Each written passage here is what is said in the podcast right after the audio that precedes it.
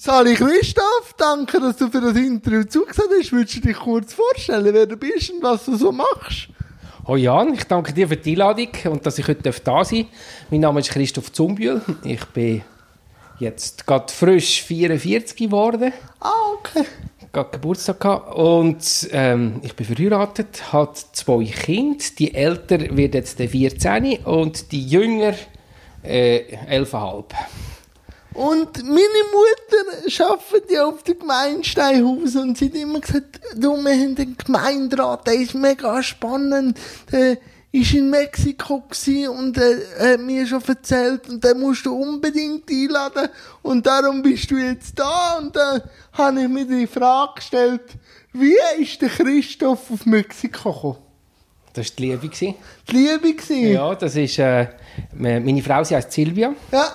Ähm, sie war in einem Austauschprogramm, gewesen, wo die Leute aus dem Ausland ähm, können via Organisationen ähm, in die Schweiz kommen, beziehungsweise nach Deutschland. Wir haben uns kennengelernt im Jahr 2002, wo sie im Rahmen von einem in Europa war. Ich auf meiner Seite bin, habe dort auch am gleichen Programm teilgenommen, aber als Gastvater. Und in meiner Wohnung war ein junger Mexikaner, der Ricardo. Und eines Tages hat er gesagt, du, ich habe dann Silvia kennengelernt im Vorbereitungscamp in Mexiko und sie ist in Deutschland und sie würde gerne die Schweiz kennenlernen. Und mir, du hast ja gerade da ein grosses Sofa und du schaffst nicht am Freitag. Wäre das nicht etwas, wenn wir sie würde einladen und du ihr am Freitag Zürich zeigen, so als Tourguide. Und ja, dann ist sie gekommen und dann nachher äh, habe ich dann schon gleich mal das Gefühl gehabt, oi, noch, äh, die gefällt mir. Und am zweiten Tag in Luzern, es ist jetzt wirklich das ist 2003 im Januar. Also das ist jetzt 17 Jahre her. Es ist auch, es ist gerade Fasnacht gewesen. Also die, die Leute sind noch in den Gewändlis äh, in, in Luzern gewesen und dort äh, so auf einer von diesen Brücken habe ich gedacht, hey, die, die gefällt mir und äh, mal schauen, ich versuche mein Glück und das zum Glück hat sie... Hat Glück zugeschlagen. Genau, hat sie es auch so empfunden und ja, der hat sie heim müssen und ich bin ihr nachher und habe mich dann auf meiner Seite in Mexiko auch verliebt. Und wie lange bist du in Mexiko gewesen? Ich bin angekommen bin im November 2003. Aber ein paar Monate später, nachdem sie heim ist, bin ich ihr nachher mit einem Studentenvisum offiziell zum können Spanisch lernen und halt auch mit, mit der Idee Land und Leute kennenlernen, ihre Familie, auch schauen, wie die Beziehung weitergeht. Und habe schon gleich mal gemerkt, doch, das passt. Habe dann daheim angerufen in die Schweiz und gesagt, du Mami, äh, ich komme genau noch einmal heim, mein Zeug verkaufen, das Militär fertig machen und dann bin ich weg, weil ich sehe meine Zukunft in Mexiko. Letztendlich sind wir dann äh, äh, über fünf Jahre dort gewesen, haben äh, geheiratet, Kinder bekommen, ein Haus gebaut und, aber im Jahr 2008 haben wir wieder geredet und beschlossen, wir kommen zurück nach Europa. Wie war die Zeit jetzt für dich gewesen, abseits jetzt von der Liebe, was sicher sehr schön war, aber so, wenn du jetzt so einen Alltag in Mexiko für dich, wie hätte so ein Alltag ausgesehen? Ganz anders. Okay, also, erzählen wir mal von die, dem. Die, die ersten paar Monate äh, bin ich dort gewesen, habe mich vor allem aufs Spanisch lernen konzentriert. Bin mit Französisch über, aber habe sonst wirklich und Englisch natürlich auch können, aber Spanisch wirklich fast nichts. Und äh, was ich schon gleich mal machen habe, ist ähm, der Eltern von der Silvia geholfen ihrem Laden. Sie haben so einen kleinen Tante Emma Laden an einer, an einer Straßenecke gehabt und dort einfach gefunden, ja, ich will helfen und habe dann bei den, äh, ja, dort hinter einer Verkaufstheke gestanden halt mit meinem begrenzten Spanisch und viel mehr als Buenos Dias, Bonito dia, muchas gracias, habe ich am Anfang nicht können sagen. Ähm, habe dann aber äh, schnell gelernt und mich können dort nützlich machen. Äh, später ist es dann anders geworden. Das sind, äh, ist locker gewesen, oder? Schön, lässig auch. Die, die Leute haben Zeit zum Schwätzen. Ah. Calientes ist eine kleine Stadt für mexikanische Verhältnisse, so äh, Provinz. Äh, und die Leute, sie sind auch interessiert. Oder? Sie schauen dich an und sagen, du hast, siehst aber nicht aus wie ein Mexikaner. Und fragen dann, oder? Wo, wo kommst du her? Was ist dein Hintergrund? Und äh, sind an dir interessiert. Also es ist, es ist schön, zum dort leben, weil Freundschaften können relativ einfach geschlossen werden. So. Ah, okay. Dann äh, später habe ich angefangen und dann gemerkt, hey, eigentlich die Arbeitsbedingungen, die wir hier in der Schweiz haben, äh, die sind nicht überall gleich gut. Ähm, ja, zum Beispiel in Mexiko Ferien, was ja bei uns Standard ist. Äh, du fährst einen neuen Job an, hast vier oder fünf Wochen Ferien. In Mexiko ist es so, äh, du schaffst erst mal ein Jahr und kommst dann sechs Tage Ferien über. Wenn, Sechs, äh, wenn du das erste Jahr geschafft hast. Ja. schön, oder? Ja, das ist eben, sie sind, sie sind sehr fleissig, ähm, arbeitsam und halt auch nicht so geschützt. Oder? Ein, ein Großteil von der, von der Disziplin dort kommt auch vom, vom grossen Recht von der, von der Geschäft oder von den Chefinnen und Chefen, wo grundsätzlich nicht viel äh, ähm, Hemmungen haben, dich von einem Tag auf den anderen auf die Straße zu stellen. Also, Ohne Schutz, ohne... kein Kündigungsschutz, nichts. Das ist ähnlich wie in Amerika Hire and Fire. Und dann, dann ist natürlich dann auch das Diskutieren mit dem Chef oder der Chefin machen die wenigsten. Wir- Viele Inder sagen, ja, ist gut, Chef, ja klar, am Samstag auch noch arbeiten kommen. Ja klar, Chef, kein Problem, machen wir gern.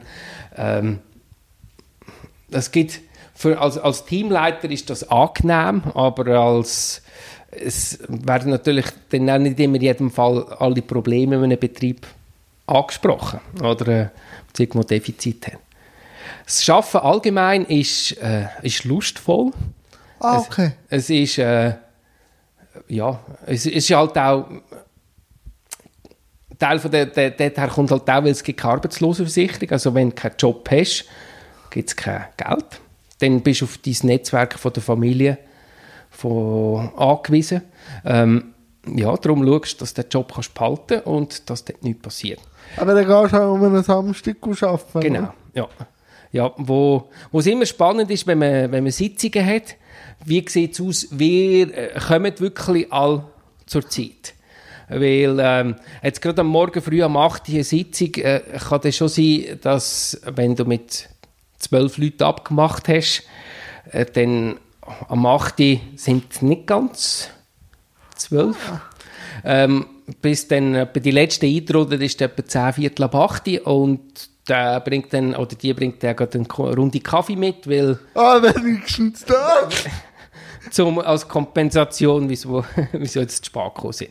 Das, das habe ich gemerkt, das ist für mich eine rechte Umstellung gewesen, gerade weil wir da in der Schweiz sehr... Strukturen, Ja, Sicherheitsnetz hatten, oder? ja. und auch, halt auch weißt, Pünktlichkeit, wirklich. Also jetzt gerade im Rahmen vom Arbeitsumfeld, Unpünktlichkeit, das, da gibt es ja bei uns nicht viel Toleranz. Nein, ich nehme sicher auch beim Hausbau ist das sicher auch so ein Episode. Eben kommt jetzt der Gipser oder kommt er jetzt morgen oder dann haben wir genau abgemacht. Das ist glaube ich schon so. Und so kulturell, wie ist es dort so? Also du kriegst viel zusammen in den Familien und so, aber weißt du, ich nehme jetzt schon, ich hätte mich ja lange als Tourist wahrgenommen, aber dann irgendwann ist ja dann auch irgendwie so, einer, der immer dort ist. Wie hat man den, Spagat dann gemacht, wo man gemerkt hat, ja, der Christoph ist da und hat sich dann nicht mehr so als Tourist wahrgenommen. Hat man da etwas gemerkt? Ja, das, das ist aber der Vorteil gewesen, dort, dort wo ich gelebt habe, in Aguascalientes, hat es fast keine Touristen. Ah, okay. Das ist, eins pro Jahr haben die so ein riesen Fest, das heisst Feria de San Marcos, und das ist so wie eine riesen Kilbe, die geht einen Monat lang und zieht Leute aus ganz Mexiko und auch aus dem Ausland an. Und das ist, eben, das sind dann Zehntausende von Leuten, die da jeden Tag kommen. Also es ist ein riesen Ding und der füllt sich auch alles, alle Hotels, eben alles ist voll Menschen und um diese Jahreszeit herum siehst du auch Touristen dort. Aber sonst, stell dir vor, wir sind, ähm, ich glaube, etwa 2005 oder 2006 hat das Amt für Migration dort hat einen Tag den Immigranten gemacht in Aguascalientes, eingeladen und gesagt, hey, du bist doch ein Immigrant und komm doch, wir, wir machen doch Workshops und äh, könnt da, könnt da kulinarische Sachen probieren aus verschiedenen Ländern. Und im Rahmen von einem von diesen Workshops haben sie erzählt, wie viele Ausländer gibt es in Aguascalientes. Du musst dir vorstellen, okay. Aguascalientes hat 700'000 Einwohner, also vergleichbar mit Zürich. Und zu dieser Zeit waren wir 1400 Ausländer gewesen, in dieser riesigen Stadt. Und von diesen 1100, 1100 äh, davon sind Japaner gewesen. Weil die Japaner haben dort eine grosse Autofabriken, Nissan zum Beispiel, und haben natürlich viel Personal, das sie auch so dort installiert haben, in, in verschiedenen Etagen von der Führung. Und dann aber die zweitgrößte Populationsgruppe sind die aus Zentralamerika, so El Salvador, Guatemala und dann nachher schaust du immer weiter, aber ja, wo kommen denn die Europäer? Und dann irgendwann bist du bei den Schweizer angelangt und dann ja, Schweizer haben wir zurzeit sechs in der ganzen Stadt. Okay. Und dann ist natürlich automatisch, oder, wenn du einer von diesen wenigen Exoten bist, ist die Leute so, äh, wo kommst denn du? Wenn du sagst Schweiz, oder? Zuerst sagt ja USA. Und dann, wenn du sagst, nein, ich komme aus der Schweiz, dann so, oh, sehr gut. Oder hast du irgendwie, hast gerade riesen viele Pluspunkte und gerade das Gesprächsthema wegen unseren Schocke, wegen der Uhren, wegen der Kühe, äh, bist immer gerade äh, voll drin in den Gesprächen. Aber du bist auch noch sehr tätig in der Jugendarbeit. Aber wie sieht die Jugendarbeit in Mexiko aus, Bildung? Kannst du da noch etwas dazu sagen? Ja. Also, Jugendarbeit, wie wir es da haben, gibt es dort nicht. Grundsätzlich, äh, was, was der Staat immer das Problem damit hat, ist, äh, die grundsätzlichen Dienstleistungen zur Verfügung stellen und anders, wo, wo bei uns selbstverständlich ist, ist dort äh, ja, vielleicht irgendwann in Zukunft mal möglich. Aber zurzeit wirklich kein grosses Thema. Wie, wie ich vorher schon gesagt habe, zum Beispiel auch eine Arbeitslosenversicherung wäre ja an sich eine wichtige Sache. Ja, ja. Aber äh, ist außerhalb der Möglichkeiten. Und nehme ich sicher auch an bei den, bei den, also bei den Jugendlichen, oder? Wenn sie in den Arbeitsprozess hineinkommen, das wird auch nicht so äh, Lehrschutz und so, sondern dann musst du einfach wahrscheinlich bügeln und dann nicht ja. fun funktionierst du aus dem System, oder? Ja, ja dort, was eben dort sehr stark merkst, ist eigentlich alle wollen und müssen an die Uni gehen. Weil du brauchst einen universitären Abschluss, sonst, sonst wirst du nichts. Also jetzt gerade die ganz Handwerker, die, die lernen das eben, die haben, haben sich das selber beigebracht oder äh, nehmen irgendwann mal jemanden von der Familie nach, aber es gibt da nicht ein, so ein System, ein Lehrsystem, wie wir da haben, wo, wo extrem wertvoll ist, sondern es wird alles, also entweder, also wenn du an die Uni kommst und nicht an die beste Uni, dann hast du einfach hast einen viel schwierigeren Start dort. So. Darum gibt es viele, die nach der obligatorischen Schulzeit halt einfach schauen, irgend, irgendetwas machen machen, dann können sie auf ein Taxi fahren oder dann möchten sie einen Foodstand auf oder dann ja, gehen sie bei irgendeinem Handwerker go, go anklopfen und fragen um, um Arbeit. Ja, und wenn du halt irgendwo, also ich nehme jetzt mal, wenn du keine Arbeit findest, rutschst du natürlich dann auch schnell in Kriminalität, weil du ja irgendwie gleich ja an Geld an musst. Oder man hört ja immer Sü äh, Mexiko, Klientel, also äh, Drogen und so. Hast du mit dem auch nicht jetzt du Berührungen gehabt, aber vielleicht etwas gehört oder so eine Schwankung gesehen oder ja. ja. Also le letztendlich, das, das ist das, was wir eben gemerkt haben, oder? Als ich im 2003 nach Mexiko gekommen bin, war Aguascalientes eine ruhige Provinzstadt. Klein, aber für ihre Verhältnisse, für ja. mich war es doch riesig. So, ja. wow. Und äh, hast gemerkt, mit, äh, es hat sich einfach verändert. 2006 haben sie einen neuen Präsidenten bekommen. Einer, der gesagt hat, eben mit diesen Narcos, wir tun jetzt nicht mehr mit denen dealen, sondern wir tun sie bekämpfen. Also die vorhergehenden Regierungen, die haben immer irgendeinen äh, einen Draht zu ihnen gehabt, gesagt so quasi, wir lassen dich in Ruhe, wir lassen dich eure Geschäfte machen und dafür lasst ihr uns auch in Ruhe. Und das, der, der Präsident der Calderon hat gesagt, nein, das, das wollen wir nicht mehr in Zukunft. Da, jetzt gibt es Krieg. Und das hat zu sehr viel Gewalt auf der Straße geführt. zum einen eben Regierung gegen die Narcos. Und was aber nicht passiert ist, die, die sind dann, haben sich aufspalten, die, die Gruppierungen, und sich gegenseitig auch bekriegen. Und wenn, auch dort ist so, oder? wenn du mit dem einen Geschäftszweig nichts mehr verdienst, suchst du einen neuen. Und weil es vorher eine Gruppe war, die eigentlich mit dem, mit dem Drogen Handel, also eigentlich vor allem der Transport. Das ist dort so eine Transportroute in den Norden rauf. Mit dem haben sie ihr Geld verdient und dann haben sie können die Zivilbevölkerung in Ruhe lassen. Und im Rahmen von dem Krieg haben sie dann einfach haben sie immer mehr auch andere Einnahmequellen versuchen. Und das eine ist zum Beispiel Schutzgelderpressung. Kleine Geschäfte, die eigentlich kaum genug zum Leben haben, ja, kommen so wie der Mafia-Film und sagen, so, du zahlst jetzt jetzt wegen Schutzgeld, sonst fackeln wir den Laden ab. So. Also nein, sie sagen es natürlich so, damit dir nichts passiert. Also es ist, sie gehen es natürlich so aus, wir beschützen dich ja. oder, vor, vor dem Bösen dort draussen. Und dabei sind sie es. Was auch passiert sind Entzügungen. Das ist, am Anfang sind das die Reichen gewesen, die, die ja, Geld hatten, die entführt. Da hast du auch von Millionenbeträgen können lesen in der Zeitung wegen Lösegeld. Es ist dann aber immer mehr auf den Mittelstand losgegangen. Und auch von verschwundenen Kindern hast du immer mehr gehört. Und halt eben, die Geschichten sind immer näher gekommen. Oder früher sind sie an den Grenzen oben gewesen, weit weg, oder in den grossen Städten, wo du sagen ja, weißt, das betrifft mich nicht, ich bin nicht reich, mhm. wir wohnen nicht dort. Und dann so, oh, jetzt ist in Agus Calientes wieder ein Kind verschwunden. Wir mit zwei kleinen Mädchen und ich mit dem halt Gesicht vom Ausländer, irgendwann habe ich gefunden, hey, weißt, wenn es mir etwas gibt, dann ist das eine. Aber wenn eins von meinen Kindern verschwindet, und die werden wirklich, die werden auf der Straße geklaut im Supermarkt. Ja, ist jetzt gerade vor der letzten Woche von der Schule einfach mitgenommen worden. Und weil die Mutter eine Viertelstunde im Stau gestanden ist, ist einfach mitgenommen. Und dann, ja, Mhm. Hast du ein Tor aufgefunden wegen Organhandel. Genau. Und dann ja. denkst du so, ja.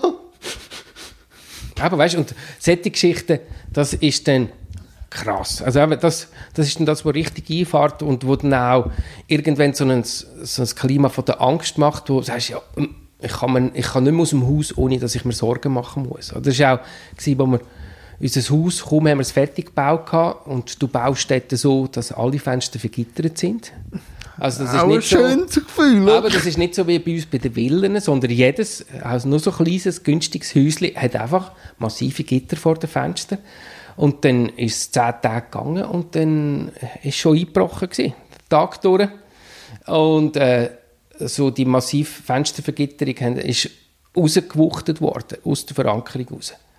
Und ja, ein paar Tage später haben sie das Auto aufgebrochen und das gibt halt schon ähm, das nimmt dir das Gefühl von Sicherheit. Oder so, ah, mir ist da wohl. ja, ja. Dann fühlst du nicht mehr heimelig. Nein, nein. Wie würdest du denn so jetzt auch, du bist ja auch politisch aktiv, so die politische Landschaft Mexikos beschreiben? Sind das einfach die reichen, so im, im russischen Jargon Oligarchen? Ich weiß nicht, wie bei, bei Mexiko ist, aber es ist so ein System. Ja, es ist also grundsätzlich, sie haben mehr Parteien, als, als man es zum Beispiel von den USA kennt, wo es ja nur zwei gibt. Äh, sie haben lange nur eine gehabt, so PRI, die ist sehr stark gewesen. und ähm, eigentlich erst in den letzten Jahrzehnten sind auch andere Parteien entstanden, die so ein bisschen Vielfalt schaffen. Grundsätzlich ist so ein schwieriger Teil ist das mit der Wiederwahl, weil in Mexiko kannst du ein Amt so kannst du das Amt nur eine Periode lang ausführen. Also egal, ob du Gemeinderat bist, Präsident oder Senator, äh, du, das geht genau nur einisch. Und das ist so ein das Problem, weil wer gibt sich da Mühe, zum gut zu sein, zum können wiedergewählt werden. Dort ist dann eigentlich die Parole, ich nehme mir in dieser Zeit so viel ich kann und bringe halt auch Familie Verwandte möglichst den Clan in die Jobs hinein, damit das ja bei uns in der Familie bleibt, weil der Familie kann man trauen. Ja. Und das ist dann auch so, oder? Stell dir vor, in, bei uns gibt es alle vier Jahre Gemeinswahlen. Das würde heißen, dass ich als neu gewählter Gemeinderat komme und sage, ich tue jetzt meine Abteilung auswechseln. Also, ich bin jetzt in Steinhausen Sicherheitschef und fürs Wasser- und Elektrizitätswerk verantwortlich und wenn in Mexiko das, läuft das so, dass du wirst gewählt und dann sagst du so, und jetzt kommen zuerst mal meine Leute. Obwohl ja eigentlich dort in der Verwaltung hast du ja die, das ganze Know-how. Die wissen, wie es geht, die wissen, wie es funktioniert. Aber also, nicht, du schaust für dich. Also. Dann schaust für dich und das heisst natürlich jetzt mal, wenn Wahlen sind, gehen ganz viel, ja, geht wieder viel Wissen verloren. Und was eben auch traurig ist mit der ganzen, das ist ja, das geht alles ins Thema Korruption rein und sie kommen damit durch. Weißt du, auch dort liest es in der Zeitung, was wieder passiert ist, aber da rollen nachher keine Köpfe. So, so, ja, oder man kennt es ja. Ja, man kennt es, das ist viel anders wie der andere von der anderen Partei. Aber das mit der Nachhaltigkeit ist schon auch eine Frage. Wenn du ein Amtstour kannst, mhm. kannst du nicht auf solide, auf solide Mauern bauen, oder? Ja. Aber wie würdest du jetzt auch, die, du, wo du unten bist, äh, die Beziehung Amerika-Mexiko beschreiben? Oder bist du so Mitte vom Land gewesen, dass du das nicht mitbekommen hast? Oder wie nimmt man das als Mexikaner wahr, wenn der grosse Bruder USA irgendwie sich ja, ist, ist räuspert? Ist ein schwieriges Verhältnis. Also, was man merkt, die Faszination dort. Also in Mexiko, jede, jeder Familie gibt es jemanden oder mehrere Mitglieder, die dort leben oder dort gelebt haben. Äh, also ja, jede, jede Familie hat Beziehungen zu den USA in einer Form.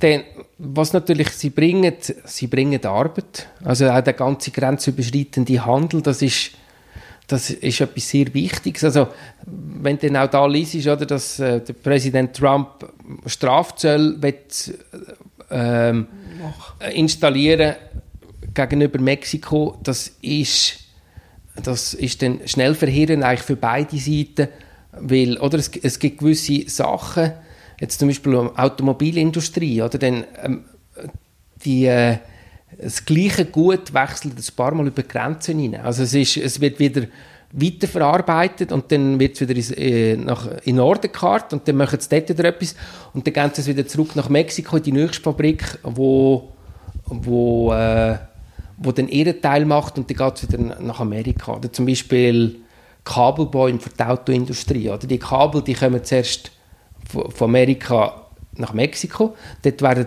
äh, nach, ähm, werden zu Kabelbäumen gemacht mit Stecker dran. Das sind ja sehr komplexe Dinge für ja. die Autos.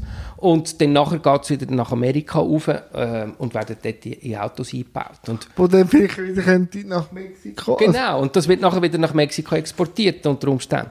Und wenn du natürlich bei jedem Arbeitsschritt immer wieder einen Zoll drauf tust, ist das eigentlich für niemanden hilfreich. Und wahrscheinlich der kleinere muss mehr blechen wie der größere, oder? Ja. Ja, halt eben auch die, die Dings, oder die, was, was da so kannst lesen, eben Mexiko selbst zum Beispiel für die eigene Grenzmauer zahlen, das ist natürlich schon aus, aus der Position vom Stärker. Wir können das und ihr könnt ja eh nichts machen, oder? Halt, weil die Länder so verflechtert sind. Bei den Leuten, viele träumen wirklich davon, eines Tages können in die USA auswandern, dort sich ein besseres Leben aufbauen.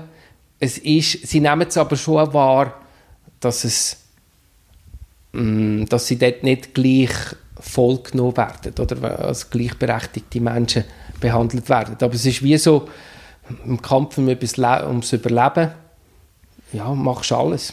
Also, aber Leute, äh, man muss halt schon sagen, in Mexiko gibt es etwa 120 Millionen Einwohner und wahrscheinlich 40 bis 50 Millionen leben äh, um, um die Armutsgrenze herum. Also wir müssen wirklich schauen, was habe ich morgen zu essen. Und dann schaut man einen Hollywood-Film und träumt wahrscheinlich von dem grossen San Francisco oder so. Aber nachher, dass man gleich zuerst ein Tellenwäscher ist und muss Angst haben, ein Migrant sein und eben durch jeder Präsident ist einer dafür oder der andere wieder dagegen. Hey. Und dann muss er wieder äh, ums, um Ausschaffung äh, um, also ein schönes Leben ist vielleicht schon auch was Anstrengendes, nehme ich jetzt mal so an. Oder?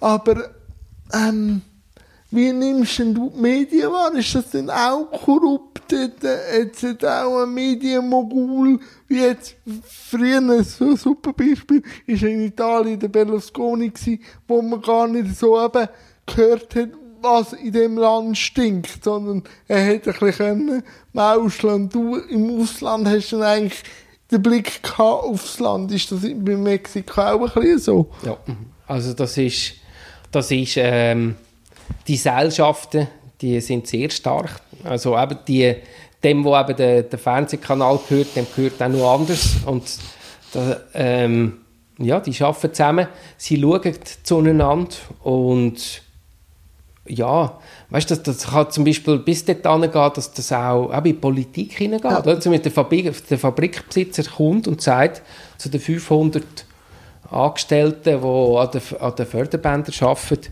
Leute, so, wir gehen jetzt zusammen abstimmen. Ihr, ah, okay. Und ihr stimmt für den Kandidat. Äh, also, und quasi, das müssen sie sich bestätigen lassen, für wen sie abgestimmt haben. Dass das, äh, ja, und das ist dann eben schon. Die Leute haben kein Recht. Was, was sagst du? Äh, ja, machen wir. Ja, Weil, wenn du sagst, nein, machen wir nicht, ja, dann.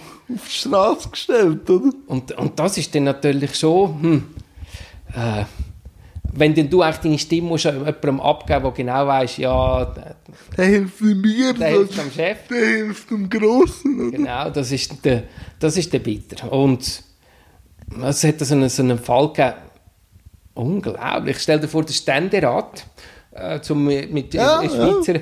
in Schweizer Verhältnis reden, der Ständerat hat Ende äh, Legislatur haben sie herausgefunden, ja, wir haben noch Führungsbudget. Also umgerechnet sind das äh, 3,5 Millionen Franken, wo sie noch gefunden haben. Also 70 Millionen Pesos sind das gewesen, damals, wo sie gefunden haben, äh, ja, das Budget, wir haben noch Führungs, was könnte man mit dem machen? Und dann hat doch der eine Ständerat den, den Top aufgegeben und gesagt, hey, wie wäre es, wenn wir es unter uns verteilen? Und dann nachher haben sie gesagt, äh, gute Idee, ähm, ja, machen wir eine Abstimmung, einstimmig gewonnen, die haben das Geld untereinander verteilt, weißt du, so etwas kommt, das ist sogar in der Zeitung gekommen. Aber äh, ist in... Ja. Ist so. Also weißt du, da, da ist kein Peso, hat müssen zurückgezahlt werden. Da, oder in Straße. Ja, oder weißt du, das, ja. Und jetzt der neue Präsident, der Manuel Obrador, der macht ein paar Sachen, der hat andere Ideen, hat andere Wege. Und trotzdem liest es auch dort wieder an. Er, quasi, er will Gesellschaften kappen, die bis jetzt an der Macht sind, aber wieder eigene installieren. Wo, ja, gewisse Sachen tönen sehr gut. Ich frage mich einfach immer, ist es wirklich so gut, wie es tönt, oder ähm, hat es auch dort eine dunkle Seite, wo man nicht darüber redet? Ja, das kann ich mir vorstellen. Was ich auch noch kurz besprechen will, hast du auch Berührungspunkte, wie dort das Bild von Behinderung aus? Wie reagiert der Mexikaner auf Behinderung? Wie wird dort zumindest geschaut? Oder schaut dort auch die Familie? Wie sieht so ein Bild aus? Also, grundsätzlich das Positive dort in Mexiko ist, dass die Menschen sehr menschlich sind. Ah, okay. Also in, innerhalb von der Familien. Also du bist, du, du wirst, ja, du wirst nach Möglichkeiten gefördert. Halt in vielen Familien, wenn das Geld eben knapp ist, ist das dann umso eine größere Belastung, gerade weil eben der Staat nicht, nicht hilft. Also, also zum Beispiel Gesetzesvorschriften, das, die werden gut umgesetzt. Also zum Beispiel behindertengerechtes Bauen, das, das wird gut gemacht. Also in den öffentlichen Räumen kommst du überall rein, dort wirst du nicht ah, okay. diskriminiert. Aber wenn jetzt du die Idee hast, ja, ich kann irgendwo ein Gesuch stellen wegen Förderbeiträgen, das, oder wegen Unterstützung, oder wenn zum Beispiel eine Wohnung können umbauen oder so, dort merkst du halt einfach, dass der Staat sehr limitiert ist. Ja, die Gesundheitsversorgung auch, oder ja. wenn du eine Behinderung hast und Ding. Ja, ähm, was jedes Jahr gibt, ist um die Weihnachtszeit um ein Teleton. Das ist so eine grosse Weihnachts- Veranstaltung, ähnlich wie bei uns jeder Rappenzelt, ja. wo äh, viele Spenden gesammelt werden, wo, wo dann Menschen mit Handicap äh, äh, zugutekommen. Das ist aber letztendlich auch auf privater Basis. Also eine von der grossen äh, TV-Anstalten macht das. Und klar, es ist viel, viel Gutes dabei, aber auch viel Eigenwerbung. Oder? So halt, schaut, wir machen etwas, oder? wir machen mehr als der Staat. Also, das. Ähm, die, die Millionenbeträge hättest du auch so können verteilen oder? Aber ja, aber es, es, es, wird dann auch als Plattform genutzt. Und was natürlich schon halt auch muss sagen, ist, je nach Familie kann es dann auch sein, dass äh, versteckt ist, weggesperrt. Also ja. weißt so, über das wollen wir nicht reden. Ja, muss man nicht mal gross in der Schweizer Geschichte schauen. Früher hat man uns ja. auch versteckt, oder? Ja. Kann ich mir gut vorstellen, oder? Ich, äh, was man ja auch so gehört, das ist auch ein tiefer Glaube da, dass dann irgendwie das als, äh, als äh, Sünde oder als, ja. als äh, wie soll ich sagen, Straf. Als, als Strafe angeschaut wird. Ja. Kann ich mir gut vorstellen, ja. dass das auch so angeschaut wird. Oder? Ja, und, und das merkst du dort, oder? Gerade weil ein Großteil von der Mexikaner katholisch sind, mhm. also über 90 Prozent. Und, und die Kirche hat, hat dort noch Macht wie bei uns vor, vor 40 Jahren. Es sind natürlich auch solche Konzepte oder Ideen, so, ah, klar, oder? Das, ja, da muss, da muss irgendwann mal gesündigt worden sein. Und das macht es natürlich auch schwierig, zum über so Sachen zu reden, weißt auch über, über, über, ja, auch über, über andere äh, ähm, Lebensformen. Weißt, zum Beispiel ja. auch Homosexualität, Homo das ist etwas, wo das gibt es nicht offiziell. Also, wie, wie wahrscheinlich im Untergrund, oder? so ja. wird es ja gleich ja. aber wahrscheinlich weniger geschützt. Dann hat man wieder die Probleme, wenig Aufklärung. Ja, und du eben darfst nicht darüber reden, weil es kann sein, dass du aus der Familie verstoßen wirst. Also weißt du, dass der Vater sagt, so, hallo, gibt es bei unserer Familie nicht, dort ist die Tür. Und dann wird dann nachher äh, totgeschwiegen. Oder weißt du, so ein, ja. eine junge, unverheiratete Frau, die schwanger wird, schickst du aufs Land, dass sie irgendwo bei der Familie das Kind bekommt und am besten bleibt sie dort. Oder dann, wenn sie dann wieder zurückkommt, ist das dann irgendein Cousine oder so, die sie dabei hat, aber sicher nicht die eigene, das eigene Kind. Oder? Und nachher, deine Töchter sind in Mexiko geboren? Ja. Und wie alt sind sie, als sie in die Schweiz gekommen sind? Wir sind, ähm, aber wir hatten 2008 ähm, angefangen diskutieren und gesagt, hey, wir müssen uns weiter, ja, ich, ich will zurück in die Schweiz, weil ich habe Angst um, um die Familie. 2008 möchte ich noch kurz ja. reinhaken. Das ist ja der Obama an die Macht gekommen. Hat man das irgendwie gemerkt in Mexiko? Er hat die Dreamers und auch die Kinder von den Dreamers hat ja eigentlich wollen, dass sie im Land bleiben. Hat da Mexiko ein etwas gemerkt? Also ich glaube, die, die Hoffnung ist stark. Die Hoffnung auf Wechsel ist wirklich so groß okay. wie schon lange nicht mehr. Also die ganze Kampagne, die hat ja so gut tönt und der Anfang hat so gut ja. ausgesehen, ähm, dass wirklich die Hoffnungen da sind, hey, jetzt wird das Verhältnis ein bisschen besser, eben, weniger von Konkurrenz zu richtig Partnerschaft, oder? Weil ja. die, die, die, zwei Länder so, sind so verhängt miteinander. Ähm, das aber, aber bei uns ist mehr ist der Grund gewesen, hey, wir müssen schauen, dass wir äh, gesund bleiben, mhm. dass uns nichts passiert. Und ich habe in der Firma gesagt, hey Leute, ich gehe zurück in die Schweiz, aber ich gebe euch jetzt ein halbes Jahr ähm, zum Nachfolge organisieren. Ich, habe dort, äh, ich bin der Teamleiter in einem Einkaufsprojekt und einfach gefunden, hey, ich will es sauber machen.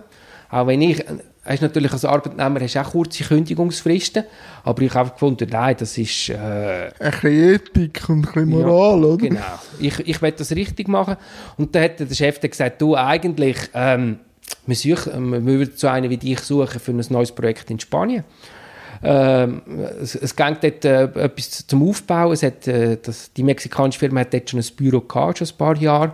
Und dann wäre es darum gegangen, ein neues Projekt aufzubauen. Und dann habe ich gefunden, ja, eigentlich klingt das noch gut, weil Spanien, von Spanien aus bin, sind wir gleich in der Schweiz, also dann können wir, können wir wieder die Verwandtschaft dort besuchen. Man redet Spanisch, das heisst, es ist für Silvia einfacher zum Starten. Ähm, ja, und so sind wir dann eigentlich Anfangs 2009, also ich bin schon im Oktober vorausgegangen Und im Januar 2009 habe ich die Familie nachgezogen, nach Spanien, ähm, nach La Coruña. Das ist im, im Norden, in der Nähe von Santiago de Compostela. Ja.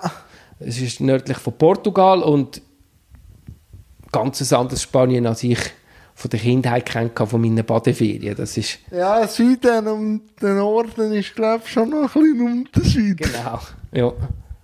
Ja, und was wir dann auch gemerkt haben, da sind wir dort angekommen und dann ist gerade die Wirtschaftskrise ist losgegangen, die Finanzkrise. Und die hat uns dann, die hat uns dann äh, Schwierigkeiten bereitet, weil der Silvia hat eine Arbeit auch versprochen gehabt und aus der ist dann nichts geworden. Und dann äh, sind wir dann nicht allzu lange in Spanien geblieben. Wir hätten länger wollen bleiben, aber äh, ich, nach einem Jahr habe ich dem Chef wieder gesagt, du, ich, ich gehe Richtung Schweiz weiter, weil das entwickelt sich nicht so, wie ich erwartet habe. Ja. Ähm, und darum bin ich dann seit ja, jetzt, April 2010 zurück in die Schweiz gekommen und wie das Schicksal so will, wieder in Steinhausen, im, im Dorf, wo ich aufgewachsen bin. Und du hast die Schweiz schon ein bisschen gekannt und deine Frau da ganz kurz. Aber wie war es für gewesen? Also weißt, wenn du in Mexiko und ein bisschen Spanien gehabt was ist so, sehr, so das grosse Erlebnis für deine Töchter, die du gesehen hast? So. Äh, es ist, also für sie ist die grosse Umstellung von Schweizerdeutsch zu reden, weil Okay. ich habe mit ihnen, also gut, Nathalie, sie ist dann noch, wo wir in die Schweiz kamen, keine zwei gewesen. Ja, das da- Babyalter hat sie von dem nicht viel mitbekommen. Aber Sophie, die ist schon, äh, ja, viereinhalb gewesen.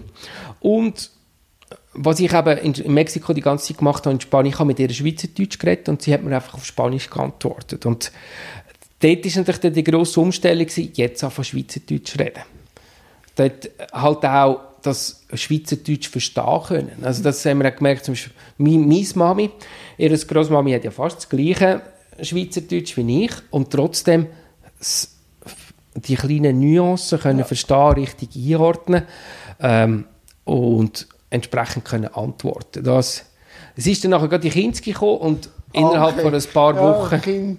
ist das kein Thema mehr gewesen. Gerade weil sie es ja, sie hat es ja verstanden. Es ist dann einfach nur noch ums Reden Ja, gegangen, um- aber das ist dann schnell gekommen. Was, was schön war, ist, wir hatten dann wieder Familie gehabt, weil das ist natürlich in Spanien speziell gewesen. Wir sind beides Migranten gewesen. Äh, weg, weit weg von der, vom ganzen Clan von Mexiko und auch weit weg noch von meiner Familie. Also dort sind wir halt wirklich nur noch wir vier sind Familie gewesen.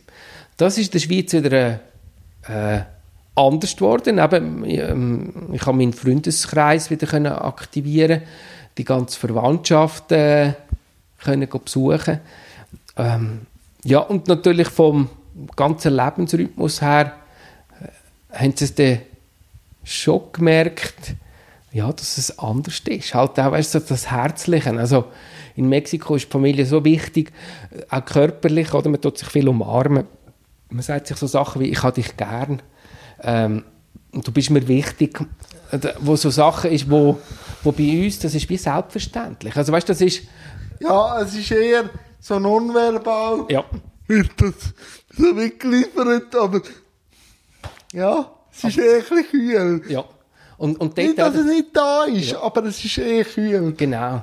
Oder, ähm, oder zum Beispiel oder, ihr Cousin von der Silvia, dort in Mexiko, die haben mich begrüßt, das wäre ich auch. weißt du, und das sind Cousins, äh, also Cousins oder noch eins weiter aussen. Ja. Weißt du, bei mir, bei uns in der Schweiz, man kennt die ja äh, kaum oder äh, nicht. Ja. Und dann in Mexiko sagen sie, hey, Primo, das heisst Cousin. Äh, und ich so, äh, ich, Primo? Äh, Das muss man Sie, erklären. sie, ja, die Frau wäre doch deine Cousine. Und, äh, weißt du, da schauen wir nicht so genau an. Und du bist Familie, du gehörst dazu. Und das, das, eben, das gibt ein extrem schönes und warmes Gefühl, weil halt einfach, du bist schnell mal bist dabei und äh, merkst, ja, ich bin diesen Leuten irgendwie wichtig. Und in der Schweiz, auch wenn du das da auch bist, wenn es dir nicht regelmäßig gesagt wird, äh, ist dir halt schon so, hm, ja, bin ich es wirklich?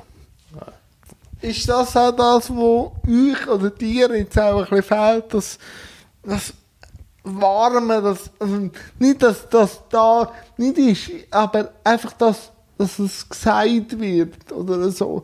Ist das das, was fehlt? Ja, es ist auch, oder, wenn ich dann, das ist das, was ich dann gemerkt habe, oder, wenn ich zurückgekommen bin, mich, mich hat Mexiko verändert in diesen paar Jahren. Ja. Und, und die Familie, aber meine Geschwister, die, die, die haben da ihr Leben, meine Mami auch. Und dann, oder wenn ich dann zurückgekommen bin und gesagt ja, eigentlich müssen wir doch mehr mit der, in der Familie machen, oder? Silvia, sie war an mich geschockt, gewesen, wo, sie mich kennengelernt hat, ich als Junggesell, so einmal pro Monat der Mami anrufen, falls überhaupt. Sie so, was, haben die Streit? Und ich so, nein, das ist einfach, bei uns ist so das Abkommen, wenn man nichts hört, ist alles gut. Und dort ist irgendwie so, wenn du zwei Tage nichts hörst, ist nicht gut. Oder, und dort oder bin ich dann zurück und gefunden, hey, eigentlich ist es doch schön in der Familie, oder? Die Familie Ja, spüren und Das sehen. ist dann auch für sie ein Kulturschock. Ja. Wenn der Christoph plötzlich da mit seiner Frau immer kommt und sagt, komm, wir wegen etwas. Genau, jetzt kommt er schon wieder. Ja, und das ist, äh, ja, das, das ist dann halt auch, musst, ja, da, so ist das Leben, oder? Eben, das ist, äh, ähm, wir haben uns beiden, also wir haben uns alle entwickelt und, und klar, das merkst du jetzt natürlich auch, ich bin in diesen Jahren Mexiko, Mexikaner geworden. Und Silvia, mit jedem Jahr, wo wir jetzt hier in der Schweiz sind, wird sie mehr und mehr Schweizerin. Halt auch äh, unsere Werte, oder? Und das ist ja auch wie schön. Lebensstandard Ja. wird plötzlich angepasst. ja, von der, das ist ja auch schön, oder, wenn es klappt mit der Integration. Du wirst eher wie die Leute vor Ort. Es ist halt einfach vom, Ja. von der Lebensfreude her, ist schon, wenn du fragst, vermissest du das? Manchmal, ich sage, ja, weil das ist halt schon etwas da, wenn du schaust in der Schweiz, wir haben so vieles, uns geht es eigentlich so gut und trotzdem, wir machen uns permanent Sorgen. Was ist morgen? Was ist mit dem? Wie sieht es dort aus? Was ist und einfach mal sagen, hey, eigentlich habe ich doch alles zum Leben, eigentlich geht es mir gut. Äh, zurzeit könnte ich doch eigentlich wunschlos glücklich sein. So. Ja, das wäre auch die anschliessende Frage gewesen. Aber du bist runtergegangen, bist ein Migrant gewesen in Mexiko, nachher sind alle miteinander in Spanien äh, ein bisschen verrückt gewesen, fast ein bisschen abgeschottet. Und jetzt in der Schweiz.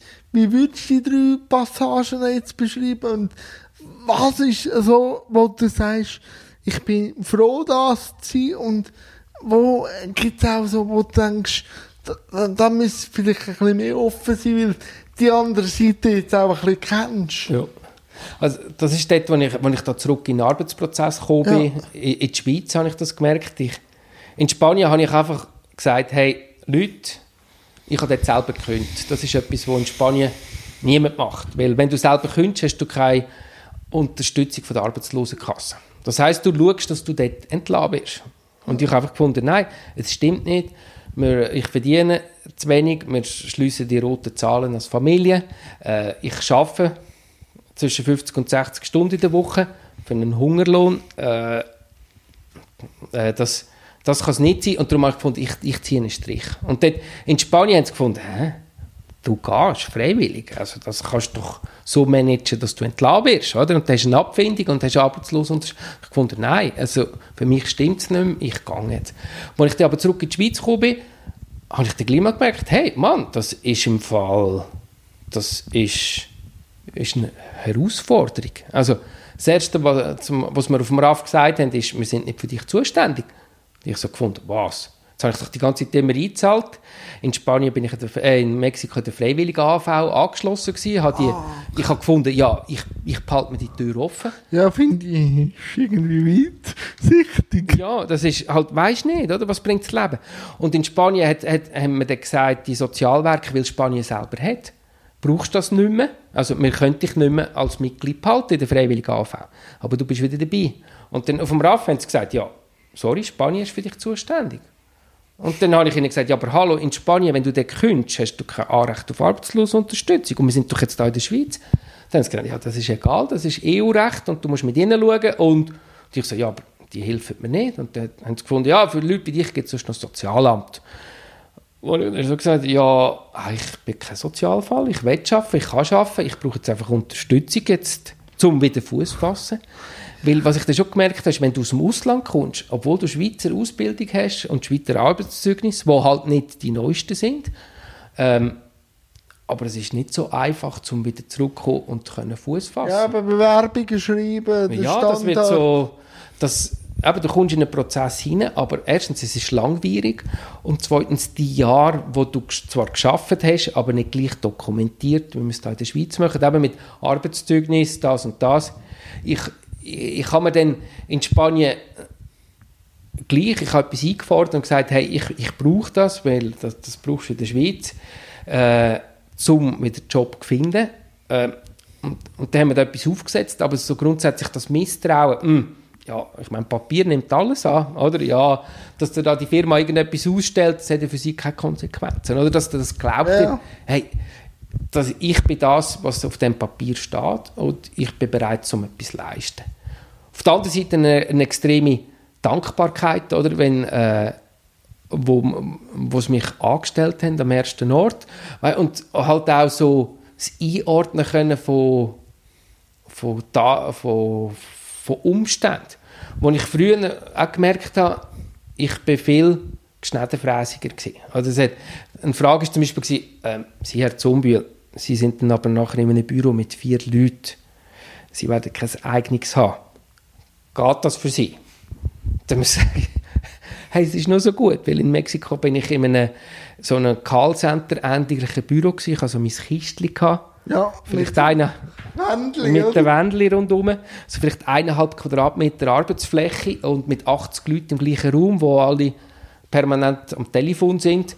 Eine riesige laute Geräuschkulisse. Äh, schwierig zum Schaffen so, aber äh, eben, machst, machst was du kannst und darum, wenn die Frage kommt, ja, sie sind jetzt viert in einem Büro, geht das?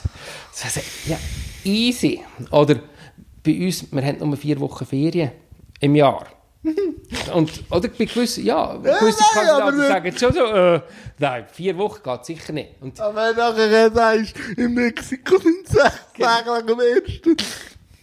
Genau, und dann, dann einfach halt die Dankbarkeit, hey, wow, was ihr mir da anbietet, ist super.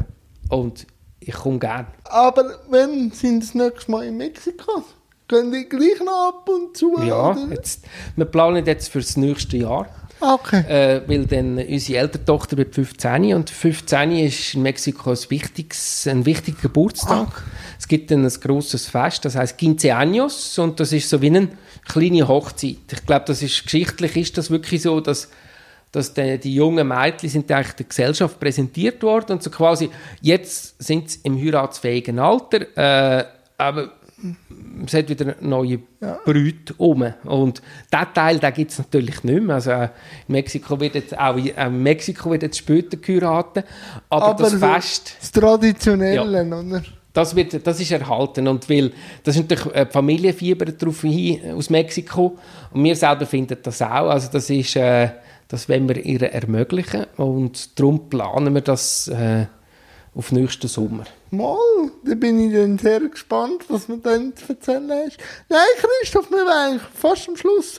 Aber warum hast du für das Interview dann schlussendlich zugesehen, wenn ich dich angefragt nach, nach meiner Mutter, was gesagt du musst Christoph interviewen?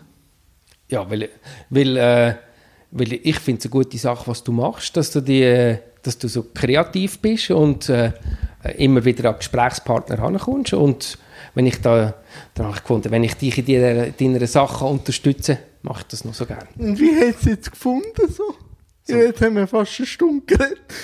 Ist mir nicht eine Stunde vorgekommen. Sehr schön, wir auch. Und eben wie jetzt jeder Gast, lieber Christoph, hast du noch etwas, was kannst du auf den Weg geben wo ich einmal nichts sagen kann? Und ich bedanke mich recht herzlich und danke vielmals. Also, was mir jetzt in diesen, in diesen knapp zwei Jahren politisch unterwegs stark eingefahren ist, ist wie eben wichtig, dass es ist, dass sich äh, die Leute engagieren für Politik. Also von daher wunderbar, dass es jetzt auch mehr Junge wieder gibt, die sich für Politik interessieren. Ähm, das Wichtigste vor allem, geht wählen, geht abstimmen, nehmt, nehmt die Gefäße wahr und sagt eure Meinung. Weil nur wenn wir die hören, dann können wir darüber diskutieren und wissen, dass eben nicht alle das Gleiche denken, sondern dass da noch andere Ideen rum sind. Ich danke dir, Jan, ganz herzlich, die Gelegenheit bekommen zu haben, mit dir zu reden und wünsche dir auch in Zukunft alles Gute. Danke vielmals.